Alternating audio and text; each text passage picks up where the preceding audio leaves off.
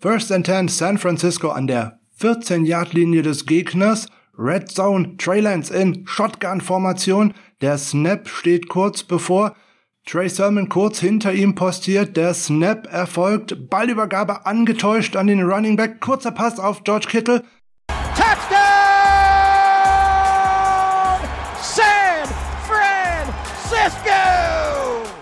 So oder ähnlich erwarten wir es in der kommenden oder in den folgenden Spielzeiten, dass wir es mal hören können. Und dies war ein Szenario einer Run-Pass-Option ein Stilmittel, was sich in den vergangenen Jahren in der NFL immer mehr durchgesetzt hat. Wir bei den 49ers doch echt weniger gesehen haben. Warum und wieso und was überhaupt Run Pass Option bedeutet, das schauen wir uns heute im Spotlight an.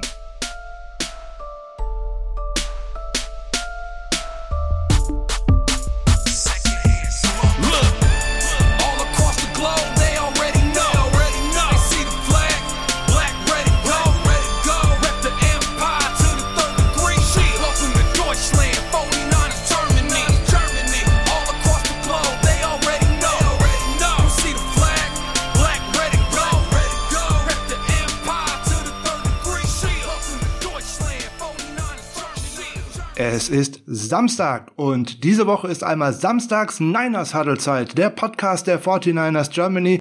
Hier ist euer Taktikprofessor der Frank, heute nochmal alleine mit einer Spotlight-Folge unserer Taktik-Ecke und heute soll es um die Run-Pass-Option gehen. Ich hatte es ja in der Folge mit Michael Klock am Dienstag schon angekündigt, Ende der Woche Spotlight zur Taktik.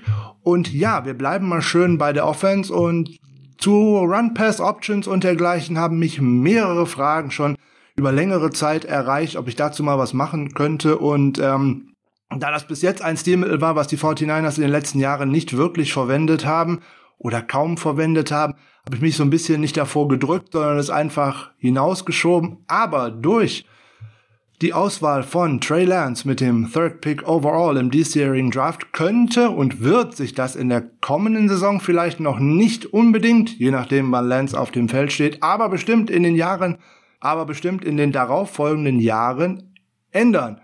Warum?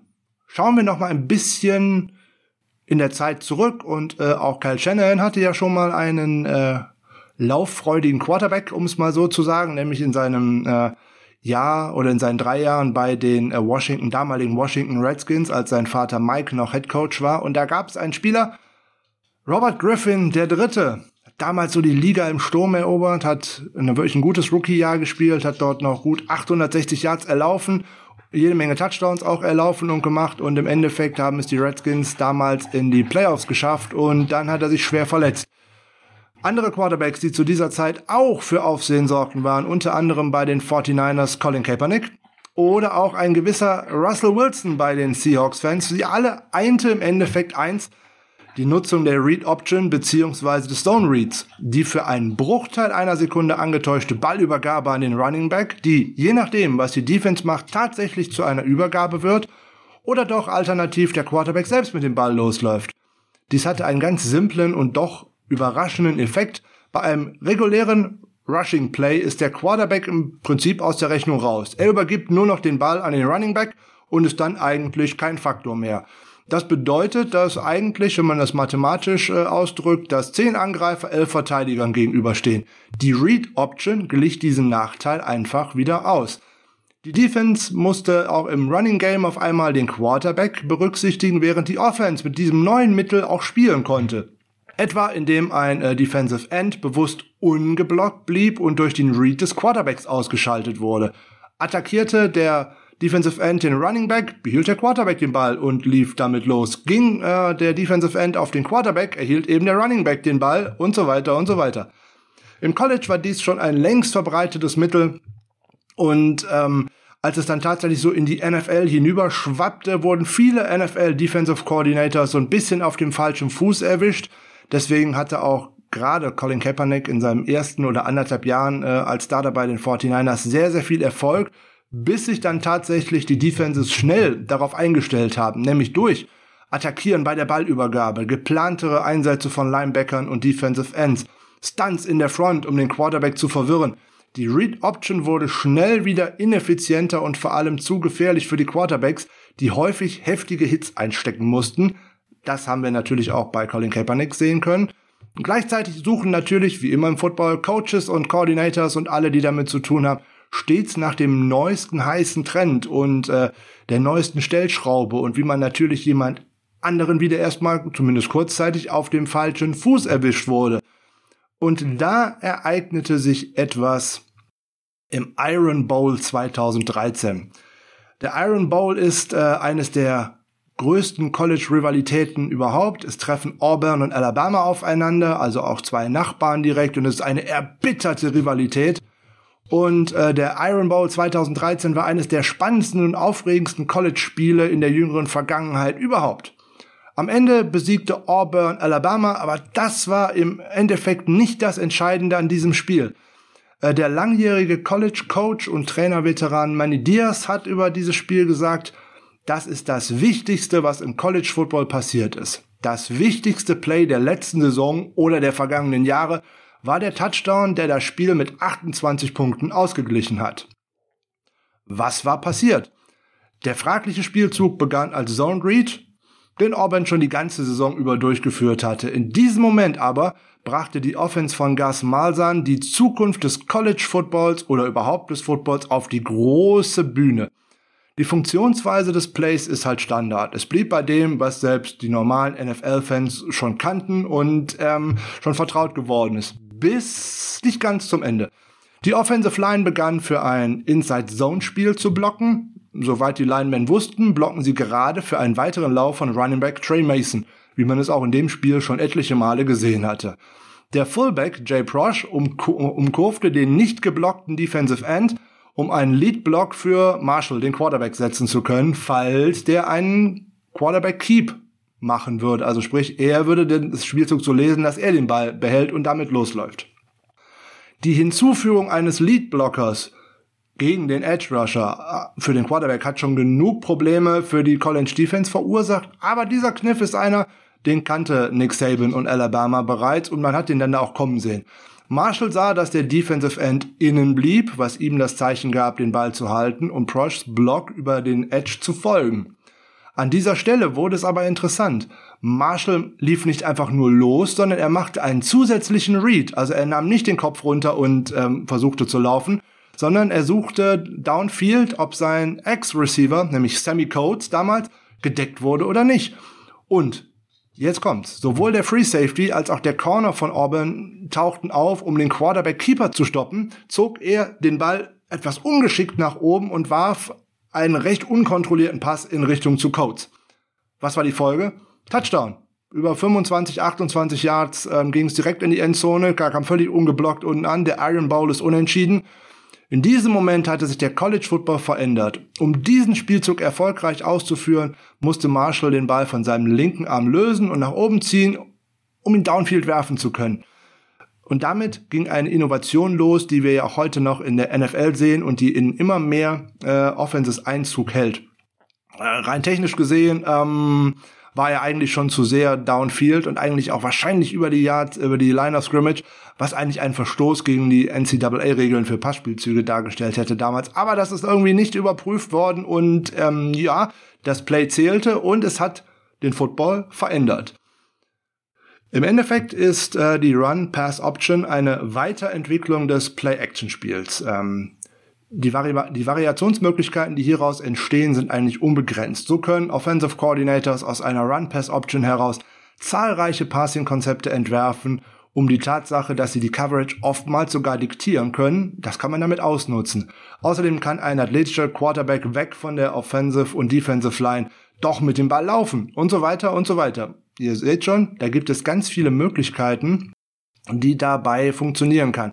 Der schöne Aspekt und damit auch ein großer Gegensatz zur Read Option ist aber auch, dass ein zum Beispiel der 2015er Peyton Manning oder halt auch ein Ben Roethlisberger oder auch Jimmy Garoppolo eine Run-Pass Option spielen können. Wie gesagt, man braucht dafür keinen athletischen Freak, der selber so sehr mit dem Ball läuft, wie jetzt aktuell vielleicht Lamar Jackson oder auch Kyler Murray, die Run-Pass-Option ist eher die Erweiterung des Play-Action-Spiels. Gleichzeitig vereinfacht es die Reads für den Quarterback, der in vielen Run-Pass-Option-Spielzügen nur je eine Seite des Feldes oder manchmal auch nur einzelne Routen oder eben einen bestimmten Spieler lesen muss und damit ähm, schnell entscheiden kann, ob er den Ball übergibt oder auf welchen Spieler er denn werfen kann. Behält er den Ball, entwickeln sich die äh, Routenkonzepte dann in der Regel ebenfalls auf einer Seite des Feldes, nämlich auf der Seite, auf der die Offensive Line nicht den möglichen Run hingeblockt hat. Somit attackiert die Run-Pass-Option bei einem Pass die vielleicht leerere Seite des Feldes oder die schwächere Defense-Seite des Feldes, die den Receivern und dem Quarterback mehr Platz bietet. Entscheidet sich der Quarterback dazu, den Ball an den Running Back zu übergeben, hat er ebenfalls mehr Platz als bei einem gewöhnlichen Play, einfach weil die Formation horizontal weiter ausgedehnt und die Receiver, die auf der anderen Seite des Feldes ihre Routen laufen, die Verteidiger vom Runplay wegziehen. Oder man bindet halt auch die Receiver dann gerne nochmal als Blocker ein und dann ähm, wird das auch eine runde Sache. So, was ist jetzt die Run Pass Option? Die Run Pass Option oder RPO ist heute eine der beliebtesten Offensive Play Calls äh, Strategien im Football. Eine Strategie, die einst fast nur im College Football verwendet wurde und ihren Weg äh, in die NFL Wohnzimmer doch gefunden hat. Immer mehr und mehr Teams integrieren sie jedes Jahr auf neue und innovative Weise in ihr Offensive Playbook. Deswegen sehen wir jedes Jahr auch immer neue und interessante Spielzüge, auf die sich eine Defense immer erstmal einstellen muss. Deswegen funktioniert das meist zur Saisonbeginn recht gut und wird im Laufe der Saison irgendwie immer abgeschwächt, weil dann schon der erste irgendwann es einmal stoppen konnte und danach ist die NFL ja einfach eine Copycat-Liga. Wenn man einmal herausgefunden hat, wie man eine bestimmte Offense stoppt, wird man das immer häufiger sehen. Äh, RPO erfordert Konzentration, einen guten Quarterback, der Spielzüge schnell lesen kann und andere Spieler, die spontan Anpassungen vornehmen können. Was das genau bedeutet, sehen wir später. RPO ist ziemlich einfach zu definieren, aber wann RPO aufgerufen und eingesetzt wird und vor allem wie es richtig ausgeführt wird, ist ein wenig komplizierter. Es ist ein Spielzug, der dem Quarterback die Möglichkeit gibt, den Ball entweder an einen Running Back zu übergeben oder stattdessen einen schnellen Pass zu einem Receiver zu machen und, Klammer auf, na, vielleicht sogar selber mit dem Ball zu laufen. Klammer zu. Also im Endeffekt sogar drei Möglichkeiten. RPOs äh, soll die Defense aus dem Gleichgewicht bringen. Ein Spielzug mit Irreführung, der die Verteidiger auf Trab halten soll, indem sie raten, ob ein Spielzug ein Pass oder ein Lauf ist. Schauen wir uns jetzt genauer an, was RPO ist und wie es auch ausgeführt wird. RPO ist Run, Pass, Option, Play. Die Option, welcher Spielzug ausgeführt wird, liegt allein und ausschließlich beim Quarterback. Der Quarterback ist die einzige Person, die für die Entscheidung verantwortlich ist, welcher Spielzug ausgeführt werden soll, und er wird diese Entscheidung je nach Spielzugaufruf zu verschiedenen Zeitpunkten treffen. Schauen wir uns gleich als nächstes an. APO wird oftmals aus einer Shotgun-Formation heraus gespielt und wird in einer Verbindung mit den meisten Spread-Offensiven verwendet. Inzwischen hat es auch den Einzug in andere Formationen gefunden, aber es bietet gerade den Vorteil für den Quarterback, wenn er nicht an der Center steht, sich nicht zurückdreht und einem Teil der Defense den Rücken zuwendet, sondern wenn er die ganze Defense im Blick hat, weil hier und da wird es darauf ankommen, wann er den Read setzt und welchen Spieler er dabei beobachten muss. So ist der Quarterback etwa fünf bis sieben Yards im Backfield aufgestellt. Also es könnte auch eine Pistol-Formation sein oder dergleichen, aber halt oftmals eine Shotgun. Da geht ja auch der ganze Trend in der NFL in den letzten Jahren hin. Es wird immer und immer mehr aus Shotgun gespielt, weil der Quarterback halt die Defense besser beobachten kann. Das gilt nicht nur für RPO, sondern grundsätzlich für das Spiel. Äh, und der Running Back ist dann ungefähr noch drei, vier, fünf Schritte vielleicht rechts oder links von ihm aufgestellt, damit er auch schon ein bisschen in Lauf kommen kann. Jeder einzelne RPO-Spielzug beginnt auf die gleiche Weise, nämlich als Laufspiel. Die Offensive Linemen blocken wie bei jedem Laufspiel und treiben ihre Verteidiger nach Möglichkeit nach vorne. Sie müssen jedoch darauf achten, dass sie nicht zu weit downfield gehen, damit sie keine Strafe bekommen, falls der Quarterback sich doch für einen Pass entscheidet. In ähnlicher Weise wird der Running Back ähm, dieses Play so behandeln, als ob es ein Lauf wäre. Er geht davon aus, muss er dann ja auch, dass er den Handoff bekommt, läuft mit voller Geschwindigkeit auf den Quarterback zu, streckt seine Arme aus, um den Ball zu empfangen und am besten schön in seinen Bauch zu verstecken und damit weiten Raumgewinn erzielen zu können. Wide Receiver werden oft schnelle, kürzere Routen laufen, sobald der Ball gesnappt wird. Dazu gehören Screens, schnelle Slants oder halt auch schnelle In- oder Out-Routen. Gelegentlich läuft einer oder vielleicht auch beide Outside Receiver eine Go-Route tief ins Feld um ein großes Passspiel vorzubereiten oder halt auch um die Defense weiter auseinanderzuziehen. Wenn der Ball gesnappt wird, verlängert der Quarterback den Ball sozusagen mit seinem Arm, damit der Running Back ihn aufnehmen kann. Er wird den Ball in die richtige Position für eine Übergabe an seinen Running Back bringen, aber dann hat er die Wahl und er muss die Entscheidung treffen, wird es ein Laufspiel, also übergibt er den Ball oder zieht er den Ball zurück und wird er einen Pass werfen oder womöglich sogar selber mit dem Ball laufen. Die Hauptarten von RPOs sind der Pre-Snap RPO und der Post-Snap RPO. Die Namen geben an, wann der Quarterback entscheidet, ob er laufen oder passen soll. Bei einem Pre-Snap RPO trifft er diese Entscheidung, bevor der Ball gesnappt wird. Bei einem Post-Snap RPO trifft er diese Entscheidung, nachdem der Ball gesnappt worden ist. Bei einem Pre-Snap RPO konzentriert sich der Quarterback darauf, wie die Defense ausgerichtet ist, um seine Entscheidung zu treffen. Ein gängiges Beispiel wäre, wenn die Offense eine Trips-Formation spielt, also bei der drei Receiver auf der einen Seite des Feldes aufgestellt sind, die Ausrichtung der Verteidiger gegenüber diesen Trips ist das, was der Quarterback analysieren wird, wenn er seine Optionsentscheidung trifft. Wenn zwei Verteidiger äh, direkt aufgestellt sind, um drei Receiver zu decken, wird der Quarterback oft den Ball werfen. Wenn es vier Verteidiger gibt, die im Endeffekt diese Trips-Verteidigung äh, abdecken würden, dann wird der Quarterback den Ball oft an den Running Back übergeben. Einfach ausgedrückt, der Quarterback schaut sich die Zahlen an, um zu sehen, ob die Waage in die eine oder andere Richtung kippt. Entweder zugunsten der Receiver oder zugunsten der Verteidiger. Ist es ausgeglichen und er hat zum Beispiel jeweils auf der einen Seite zwei 1 zu 1 Situationen, könnte es durchaus sein, dass er den Ball werfen wird, weil eine 1 zu 1 Situation für einen Receiver gegen einen Cornerback grundsätzlich immer eine ganz gute Sache ist. In Fällen, in denen die Zahlen auf beiden Seiten gleich sind, wird er die Option auf der Grundlage der Spielsituation und der restlichen defensiven Ausrichtung wählen. Post-Snap RPO. Bei einem Post-Snap RPO trifft der Quarterback die Optionsentscheidung auf der Grundlage der ersten Aktion eines von zwei bestimmten Spielern. Je nach Spielzug konzentriert er sich zum Beispiel auf den Mike Linebacker oder auch auf einen der Safeties – wenn sich der Schlüsselspieler nach dem Snap des Balls auf die Line of Scrimmage zubewegt, wird der Quarterback den Ball oft zurückziehen und werfen. Dazu im Gegensatz, wenn diese Spieler in den Raum gehen oder gewisse Routen einfach zustellen, also das gedachte Routenkonzept zustellen, dann wird er den Ball dem Running Back übergeben, damit dieser damit laufen kann. Wenn dieser Schlüsselspieler, der Mike, sich von der Line of Scrimmage zurückbewegt oder sogar an Ort und Stelle bleibt, wird der Quarterback den Ball für oft für ein Laufspiel abgeben. Der Grund dafür ist einfach. Wenn sich dieser Schlüsselspieler nach vorne bewegt, öffnet er den Raum im Feld für die Receiver, um mit einem Passspiel Yards zu gewinnen. Wenn dieser Schlüsselspieler an Ort und Stelle bleibt oder sich sogar zurückbewegt, entsteht mehr Raum für einen Running Back, der sich nach einem Handoff frei bewegen kann. Das ist das Schöne und das Interessante an Run-Pass-Option. Es nutzt die Schwäche, die eine Defense zeigt, nachdem sie sich in ihrer Formation für das Spiel aufgestellt hat. Jetzt schauen wir uns mal an drei Beispielen an, was Run-Pass-Option denn so tatsächlich bedeutet. Der beste Weg, um klar zu verstehen, wie RPOs ausgeführt werden, ist ein Blick auf die X und O's. Also, wir schauen mal als erstes auf die sogenannte Leverage-Based RPO.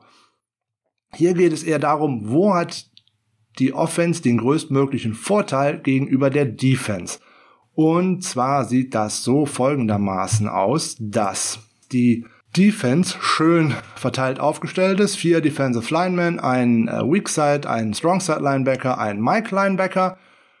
Und wir haben vier Receiver auf dem Feld. Sagen wir mal, es sind drei Wide Receiver, ein Tight End, also X, Y, Z und F. Das sind die spannenden Namen, die wir uns hierbei dann anschauen wollen. Und dann geht's halt darum, wo hat die Offense die größte Hebelwirkung. Wie oben erwähnt, schaut sich der Quarterback die Ausrichtung der Defense an, gleicht diese mit der Passroute ab, die jedem Receiver nehmen soll, und entscheidet dann, wem er den Ball zuwirft oder ob er ihm den Ball abgibt. In diesem Beispielspielzug der auch auf den Grafiken jetzt äh, bei YouTube eingeblendet ist. Ansonsten schaut ihr euch die natürlich bitte wieder auf unserer Homepage an oder auch gerne auf unserem Instagram-Account zum Beispiel. In diesem Beispielspielzug sieht man dann, dass die beiden Cornerbacks, lila markiert, äh, gegen die Right Receiver X und Z eine Press Coverage spielen, wobei beide Safeties tief aufgestellt sind, um zusätzliche Hilfe zu leisten. Die beiden Receiver sollen in diesem Beispiel Go Routes äh, oder Fly Routes, was im Endeffekt dasselbe ist, also tiefe Routen laufen. Und damit sind sie bei diesem Spielzug einfach kein gutes Ziel mehr. Ne, 1 zu 1 Coverage plus Safety-Abdeckung dahinter heißt eigentlich immer schon eine 2 zu 1 Situation. Kein gutes Ziel für den Quarterback. Zweiter Read. Der F und der Y Receiver, die haben jedoch ein großes Druckmittel in Bezug auf die Aufstellung von ihrer Verteidiger. Zuständig für die beiden sind der Will und der Sam Linebacker, im Beispiel grün markiert. Sie müssen aufpassen, was machen die denn jetzt? Die beiden stehen von ihnen äh, außerhalb der Line of Scrimmage weit entfernt und an der inneren Schulter auch von den beiden. Da sowohl F als auch Y darauf eingestellt sind, schnelle Screens nach außen zu laufen, haben sie so eine große Leverage, also eine gute Hebelwirkung gegen die beiden Linebacker, die sie denn abdecken sollen. In diesem Fall sollte der Quarterback den Ball entweder zum F oder zum Y-Receiver werfen und sie im Raum laufen lassen und Yards after Catch tatsächlich generieren lassen, weil bis die beiden die Lücke schließen können, dürften die schon so 5, 8, 10 Yards machen können und dann im 1 gegen 1 muss ein Linebacker in dem Falle dann auch einen schnellen Wide Receiver auch erstmal stoppen. Zweite Möglichkeit ist das sogenannte Movement-Based RPO. Es geht also um Bewegung. Man ist wieder ähnlich aufgestellt wie im vorherigen Beispiel. Aber hierbei muss man bedenken, dass der Quarterback seinen Read nach dem Snap des Balls auf der Grundlage der Bewegung des Hauptverteidigers durchführt. In vielen Fällen kann man Leverage-basiertes RPO vor dem Snap mit einem bewegungsbasierten RPO nach dem Snap kombinieren. Der erste Read bei diesem Spielzug erfolgt nochmal vor dem Snap. Der Quarterback schaut auf seinen Ex-Receiver und sieht eine Press-Coverage mit, mit einem starken Safety darüber. Äh, damit ist er schon keine gute Passoption mehr basierend auf dem Pre-Snap-Look. Der nächste Pre-Snap-Read ist ebenfalls nochmal links und zwar mit dem F-Receiver. Er ist bereit, einen, einen Screen zur Seitenlinie zu laufen. In diesem Beispiel ist er aber auch keine gute Option mehr, da der Free Safety schon äh, relativ nah an der Line of Scrimmage aufgetaucht ist, um dort in der Coverage auszuhelfen. Aus diesem Grund sollte ein Quarterback, wenn er das schon alles erkannt hat, auf ein Movement nach dem Snap basierenden APO wechseln. Der Quarterback liest hier den Schlüsselverteidiger, in diesem Falle den Mike Linebacker, grün markiert in den Grafiken. Wenn sich der Mike in diesem Spielzug nach links in Richtung des Y-Receivers bewegt oder er sich von der Line of Scrimmage zurückzieht, übergibt der Quarterback den Ball an den Running, Black, äh, Running Back und wir sehen ein ganz normales, eine ganz normale Rushing-Attacke. Wenn sich der Mike jedoch auf die Line of Scrimmage oder nach rechts bewegt, sollte der Quarterback den Ball werfen. Warum? In diesem Fall wird entweder der Y-Receiver auf der schnellen Slant Route oder der Z-Receiver auf der schnellen In-Route anvisieren oder sollte er ihn anvisieren. Beide werden versuchen, die offene Stelle in der Mitte des Feldes auszunutzen, die der Mike geräumt hat. Jeder dieser Receiver sollte in diesem Fall eine Single Coverage haben und wenn er, wenn es einem gelingt, den Ball an den Y-Receiver zu bringen, der hat im Endeffekt nur noch den Strong Safety als Absicherung gegen sich und da könnte ein großes Play draus entstehen, weil ein, dass ein anderer Spieler da noch eingreifen könnte, um ihn zu stoppen, wäre schon schwierig. Dritte Möglichkeit, Numbers-Based RPO.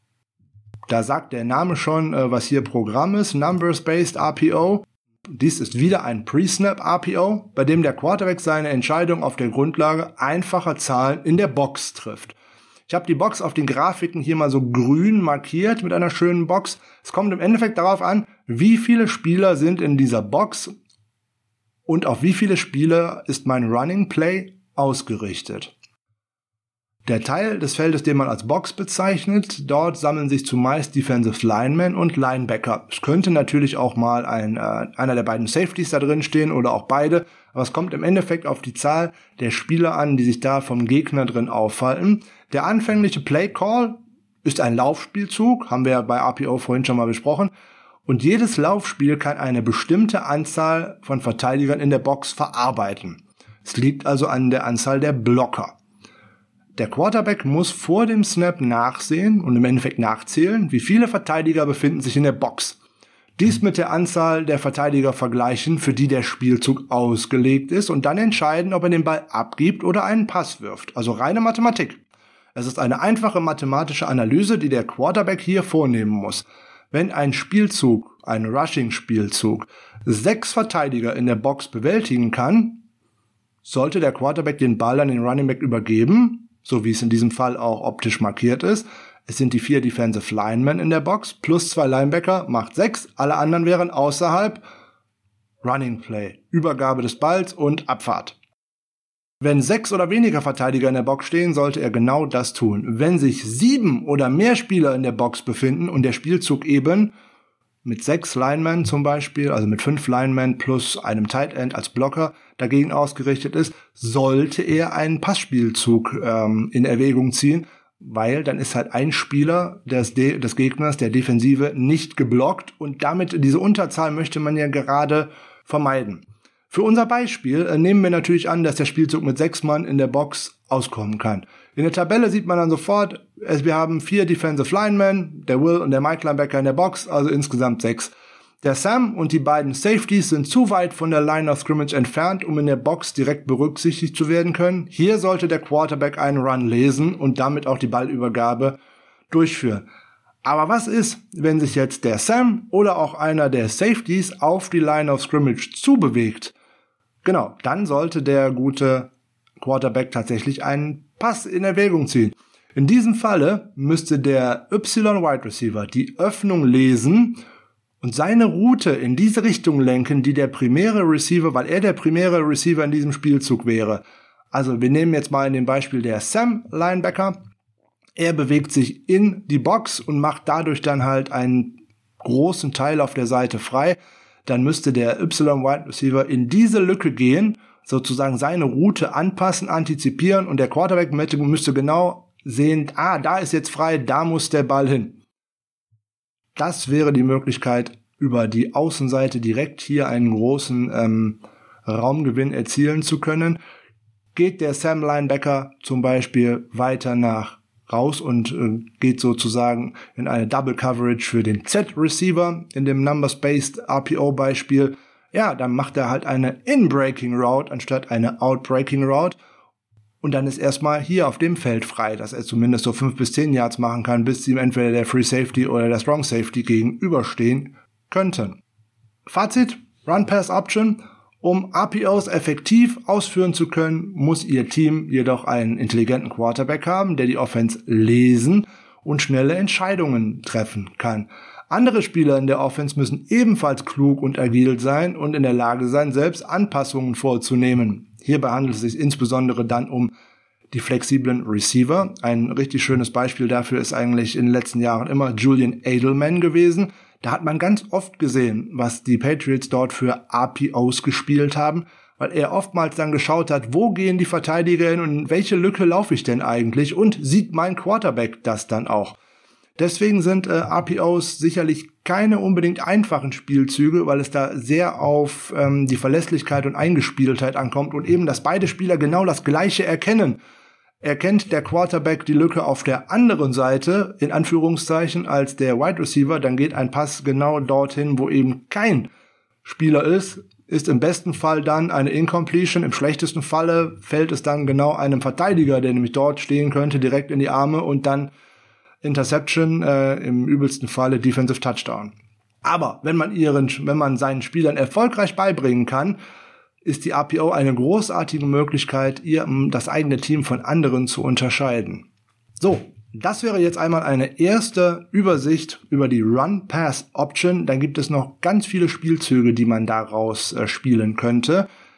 Im Laufe der Saison werde ich bestimmt hier und da wieder darauf zurückkommen, sobald wir das häufiger gesehen haben und wir uns das auch noch direkt noch an Beispielen, am häufigsten dann wahrscheinlich auch mit Trey Lance, anschauen können dann werden wir das Ganze mal vertiefen und wie wir, da, wie das Ganze dann eventuell auch mit äh, West Coast Offense und ähm, Mesh-Konzepten zum Beispiel, dafür, dazu gibt's ja schon zwei bis vier Folgen, äh, könnt ihr auch gerne noch mal reinschauen, äh, kombinieren könnte. Weil eins sollte man äh, am Ende hier noch mal äh, betonen, Run, Pass, Option ist im Endeffekt keine Philosophie, sondern es ist äh, eine Ausführung eines Spielzugs. Die Philosophie ist eine West Coast Offense oder eine Air Coryell Offense. So, jetzt haben wir uns hiermit so schon die ersten drei Möglichkeiten, die es hierbei gibt, einmal richtig schön angeschaut. Also die Grundvarianten haben wir uns angeschaut. Die Leverage-Based RPO, Movement-Based RPO und Numbers-Based RPO. Wie ich vorhin schon gesagt habe, daraus kann man ganz viele Konzepte laufen und es kommt im Endeffekt auf die Qualitäten der Spieler an, die man denn hat. Der Quarterback, der das, den richtigen Read lesen muss, dann ein Wide Receiver oder auch zwei, die auch gleichzeitig die Vision haben, wo entsteht der freie Raum. Und dann kommt noch die Schwierigkeit hinzu, sehen der Quarterback und der Wide Receiver auch tatsächlich genau denselben freien Raum. Wenn es funktioniert, wenn die gut aufeinander abgestammt sind, wird es hervorragend funktionieren. Sonst kann es auch gerne einmal zu üblen Interceptions führen. Und die Run-Pass-Option hat natürlich ihren Siegeszug in der NFL eingehalten, aber sie ist keine eigene Variante wie jetzt die West Coast Offense, die Spread Offense oder Air Coryell oder wie auch immer man dies alles bezeichnen möchte. Es ist halt ein Teil, wie ein Spielzug ausgeführt wird. Ich kann den gleichen Spielzug ohne eine Run-Pass-Option sozusagen laufen und ich muss halt nur schauen, ob meine Spieler dazu in der Lage sind oder nicht. Es macht es für die Defense halt tatsächlich schwieriger, wenn der Running Back erst einmal die Ballangabe antäuscht oder die Ballübergabe an den Running Back erst einmal angetäuscht wird, weil man dann halt viel mehr verteidigen muss. Und in dem Falle, wenn ich noch einen Quarterback dabei habe, der nicht nur den Ball dann anschließend werfen, sondern auch selber damit laufen könnte, habe ich ja sogar noch eine Dreifachbedrohung.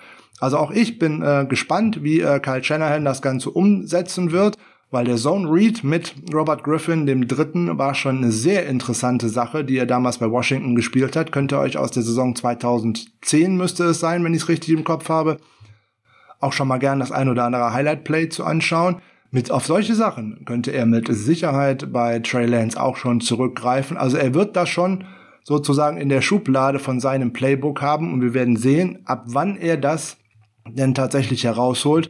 Ich persönlich würde da eher drauf tippen, dass wir das mal eher in Richtung Red Zone und dergleichen sehen, um da den Gegner mal zu verwirren, bis Trey Lance denn tatsächlich äh, als Starter übernimmt.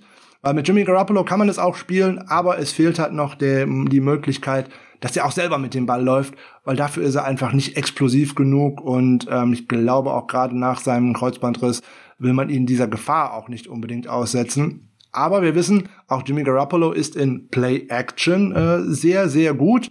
Und damit kann man mit ihm auch APOs spielen. So, das wär's dann für die heutige Folge. Ich wünsche euch ein schönes Wochenende. Wenn ihr Fragen dazu habt, schreibt uns über die bekannten Plattformen an, über die 49ers Germany auf Twitter, Instagram, Facebook, natürlich gleiches übers Niners Huddle, gerne auch über unsere Homepage, gerne auch über meinen persönlichen Account, wenn ihr das gerne möchtet. Wenn ihr Fragen, Anregungen habt oder auch Wünsche, was man demnächst mal hier mit behandeln sollte, immer her damit. Ansonsten herrliches Wochenende und wir hören uns am Dienstag in der nächsten Folge des Niners Saddle, dem 49ers Germany Podcast wieder. Und hier ein Spoiler. Wir haben einen internationalen Gast. Seid gespannt. Bis Dienstag.